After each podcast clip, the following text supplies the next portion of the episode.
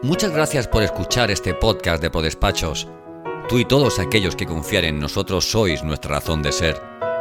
En nuestro portal jurídico tenemos las mejores firmas profesionales y por ello queremos compartir contigo sus opiniones y comentarios sobre novedades legales y otras cuestiones de tu interés. De esa forma, estarás al día con las y los mejores profesionales.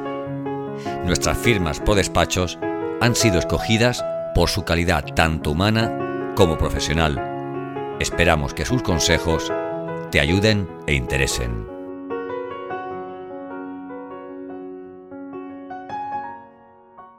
Recientemente se ha aprobado la Ley 12-23 de vivienda, que trae algunas novedades en contratos de vivienda habitual. Recordemos que este tipo de contratos son aquellos destinados a satisfacer la necesidad de vivienda permanente del inquilino y se excluyen contratos como los de local de negocio o los de temporada. ¿Y cuáles son las principales novedades? Cinco.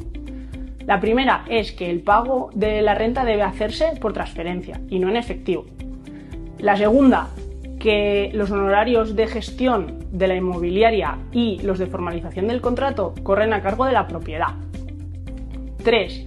En cuanto a los beneficios fiscales, se prevé que los beneficios obtenidos con el arrendamiento de vivienda habitual tendrán una reducción del 50% y no del 60% como se venía aplicando. Así, los contratos celebrados eh, con anterioridad a esta ley siguen con su 60% y los que se celebren a partir de la misma con el 50%.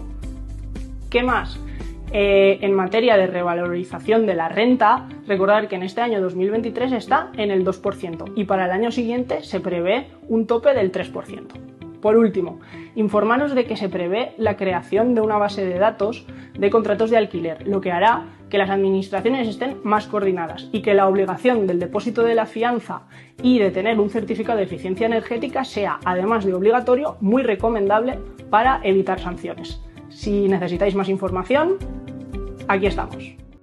Gracias por escuchar este episodio del podcast de ProDespachos. Si te ha gustado este contenido, ¿por qué no nos dejas una reseña en Apple? Queremos saber tu opinión. Valora el capítulo, compártelo, súmate a nuestro podcast, haciendo que otros profesionales como tú lo conozcan. Y sobre todo, no olvides seguirnos en tu plataforma de podcast habitual para conocer al momento cada nuevo podcast de ProDespachos.